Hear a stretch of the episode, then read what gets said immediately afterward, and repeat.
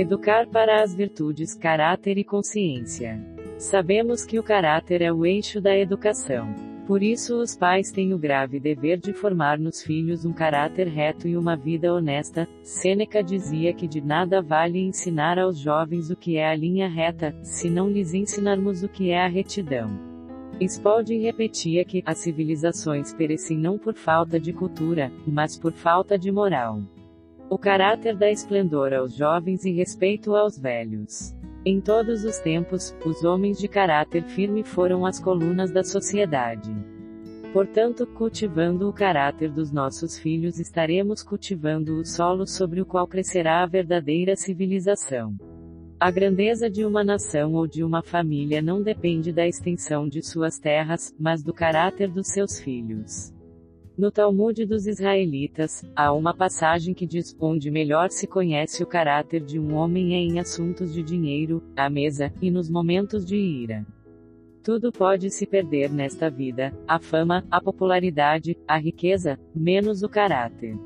Uma mostra de caráter vil é o emprego de servilismo com os grandes, e arrogância com os pequenos. Um caráter elevado se forma no cumprimento fiel e esmerado dos deveres. A sabedoria ensina que os pensamentos geram os atos, os atos geram os hábitos, os hábitos moldam o caráter, o caráter firma o deste. Hino do homem. A Bíblia afirma que o filho mal educado é a vergonha do seu pai. Eclo 22,3. Os pais não podem deixar de corrigir os filhos de imediato diante de um ato de mau comportamento, roubo, mentira, desrespeito com os outros, desordens, perturbações, etc. Acima de tudo, aqui ensinar o filho a obedecer à voz sagrada da consciência, que é a própria voz de Deus. Nela ele escreveu a lei natural para guiar o homem. Santo Agostinho diz que o Senhor escreveu os Dez Mandamentos nas pedras porque o homem já não conseguia lê-los em seu coração. O maior crime é fazer calar brutalmente a voz da consciência. E isto se dá quando não a obedecemos. A maior lição que guardei de meu pai, um homem simples e piedoso, que criou nove filhos, foi esta: Meu filho, não faça nada contra a sua consciência. Jamais esqueci esta lição. Quanto mais eu vivo, mais se agiganta essa lição paterna, e mais sinto que nada compensa ser feito se é contra a consciência. Violar a voz da consciência é o mesmo que violar a si mesmo. Pois ali é o lugar sacro santo onde estamos a sós e com Deus. Gandhi dizia que o único tirano a que ele se submetia, sem restrições, era aquela suave voz que falava dentro dele. Notamos cada dia mais que todas as formas de censura, mesmo as boas e necessárias, estão caindo. Em breve a única censura será a consciência de cada um. E se esta não existir? E se os filhos não aprenderem a respeitá-la? É por isso que voltamos ao paganismo pré-cristão. São Paulo, ao falar aos romanos da necessidade de submissão às autoridades, por exemplo, dizia que é necessário submeter-se não somente por temor do castigo, mas por dever de consciência. Rom 13,5. Eis aqui algo importante a ser ensinado aos filhos: fazer o bem, não por medo do castigo, mas por dever de consciência.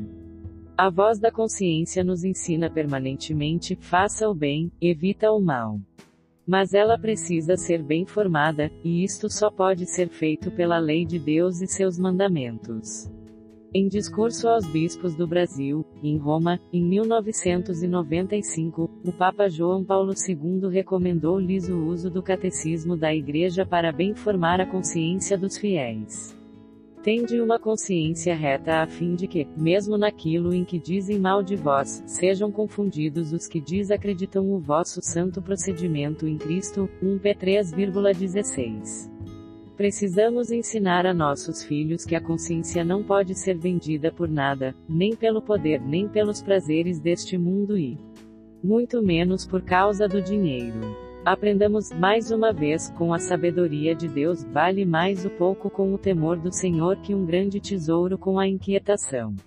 Mais vale um prato de legumes com amizade que um boi cevado com ódio. Prove 15,16 menos 17 as palavras e a verdade. Os santos diziam que, se não é possível falar bem de uma pessoa, então, é melhor que não se diga nada.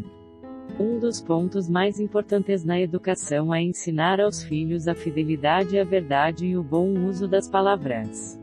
O domínio da língua será sempre sinal de maturidade e de equilíbrio. São Tiago chega a dizer que, se alguém não cair por palavra, este é um homem perfeito, capaz de refrear todo o seu corpo. TG 3,2. O apóstolo compara o domínio da língua ao freio que se põe na boca dos cavalos e ao controle de ime. Sunavio pelo pequeno leme. Assim como um pequeno palito de fósforo aceso incendeia toda uma imensa floresta, da mesma forma uma má palavra gera imensas brigas, complicações, discórdias e divisões. Não acostumes tua boca a uma linguagem grosseira, pois aí sempre haverá pecado. Eclo 23,17. Não sejas precipitado em palavras e, ao mesmo tempo, covarde e negligente em tuas ações. Eclo 4,34. A palavra manifesta o que vai no coração do homem, Eclo 27,7. É preciso ensinar os filhos a serem moderados com as palavras, proibindo-lhes falar palavrões, se intrometerem nas conversas alheias, etc., e mais dados a ouvir e a aprender do que a falar. As palavras são como as moedas, às vezes uma só vale por muitas outras. Quanto mais fortes forem os nossos argumentos, mais baixa pode ser a nossa voz. Vitor Hugo dizia que palavras fortes e amargas indicam uma causa fraca. Escuta com doçura o que te dizem a fim de compreenderes, dará então uma resposta sábia e apropriada. Se tiveres inteligência, responde a outrem, se não, põe a mão sobre a tua boca para que não seja surpreendido a dizer uma. Palavra indiscreta, e venhas a te envergonhar dela. Eclo 5,13-15. Muitas são as recomendações da palavra de Deus para a moderação da língua. E há um provérbio que diz que o peixe morre pela boca e o homem pela língua. O homem de conversa imprudente torna-se odioso. Eclo 9,25. Não se pode permitir também que os filhos critiquem a todos e a tudo sem reflexão, e para isto, é preciso que os pais não falem mal dos outros, especialmente diante dos filhos. Não censures ninguém antes de estares bem informado, e quando te tiveres informado, repreende com equidade. Não indagues das coisas que não te dizem respeito, não te assentes com os maus para julgar. Eclo 11,8-9. Há pessoas que falam antes de pensar, suas palavras são irrefletidas, e suas consequências são nefastas. O coração dos insensatos está na boca, a boca dos sábios está no coração. Eclo 21,29. Uma palavra inoportuna é como a música em dia de luto. Eclo 22,6. A educação para a verdade é fundamental para formar bem o caráter do homem. Muitos são dados à mentira. É preciso mostrar aos filhos que ela tem pernas curtas, e que tão logo descoberta causará vergonha e desrespeito ao mentiroso. Jesus apresentou-se como a verdade, Jó 14,6, e ensinou-nos que o demônio é o pai da mentira, Jó 8,44. Basta isto para mostrar a importância da verdade e a periculosidade da mentira. A mentira é no homem uma vergonhosa mancha, não deixa os lábios das pessoas mal educadas. Eclo 20,26. A verdade santifica e nos faz semelhantes a Deus, pois nos purifica de toda a impureza da alma. Os pais precisam ser exemplos de verdade e de autenticidade aos filhos, sem falsidades e dissimulações. Jesus disse que veio ao mundo para dar testemunho da verdade, João 18:37, e que a verdade nos livre. Ha, João 8:32. O apóstolo São João apresenta como cheio de graça e de verdade, João 1:14. Sobretudo é necessário conduzir os filhos à verdade ensinada pela Igreja, recebida de Cristo. É por isso que São Paulo afirma a Timóteo que a Igreja é a coluna e o sustentáculo da verdade. 1 Timo. Teu 3,15. Precisamos ensinar nossos filhos a amar e viver tudo o que a Igreja ensina, sem contestações. Sabemos que o magistério da Igreja recebeu de Cristo o dom da infalibilidade para nos ensinar a doutrina, fé e moral. Esta certeza está no fato de Jesus estar com a Igreja sempre, eis que estarei convosco todos os dias até o fim do mundo. Mateus 28, 18. E, na última ceia, o Senhor prometeu: o Espírito Santo ficará eternamente convosco. João 14, 16, e ensinar-vos a todas as coisas. João 14, 26, e toda a varde. Ad, João 16, 12. Por ser assistida e guiada permanentemente pelo Espírito da Verdade, a Igreja não erra ao apontar-nos o caminho da salvação. Esta é uma certeza que os pais cristãos precisam ensinar aos filhos para que sejam felizes e sejam bem guiados por toda a vida. A Igreja nos deu um novo catecismo para que conheçamos com clareza a verdade da fé. Cabe aos pais conhecer este catecismo para poder tirar as dúvidas dos filhos e ensinar-lhes o que a Igreja manda. Adversidades e sofrimentos. Já vivemos o suficiente para saber que a vida não é um mar de rosas, como diz o povo, aliás, é mais, um vale de lágrimas, ensina a igreja por causa do pecado. Mas é possível enfrentar o sofrimento sem desespero e sem desânimo. E esta é uma lição que os pais têm que ensinar aos filhos.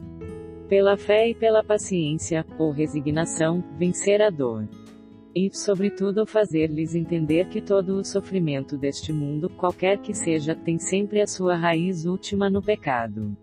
O salário do pecado é a morte, Rom 6,23. Esta frase do apóstolo de estudo explica a razão de toda a miséria humana. É preciso mostrar aos filhos que também nas adversidades podemos crescer.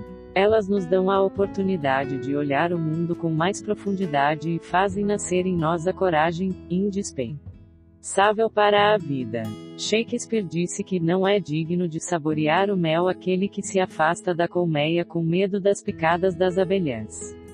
A adversidade se vence com a fé e com a paciência, portanto, precisamos ensinar os jovens a cultivá-las. Um provérbio chinês diz que o homem que removeu a montanha começou por carregar pequenas pedras.